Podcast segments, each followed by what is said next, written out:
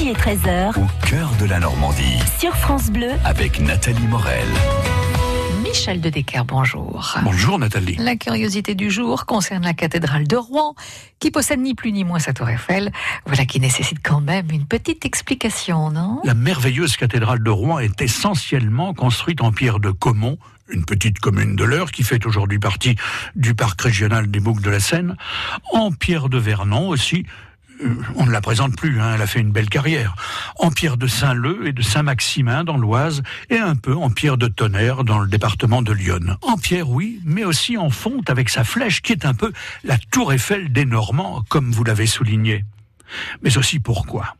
Eh bien parce que la flèche d'origine de style Renaissance, qui était en bois et recouverte de plomb doré, a succombé lors d'un incendie provoqué par un terrible coup de foudre le 15 septembre 1822 à 5 heures du matin. Et à 7 heures de ce même matin, eh bien, la flèche euh, tombait.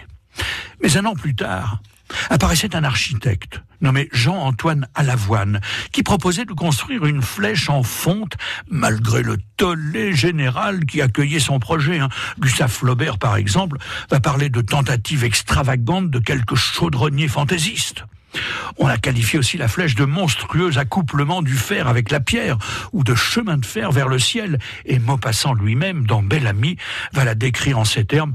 La flèche aiguë de la cathédrale, cette surprenante aiguille de bronze, était laide, étrange, démesurée, la plus haute qui soit au monde.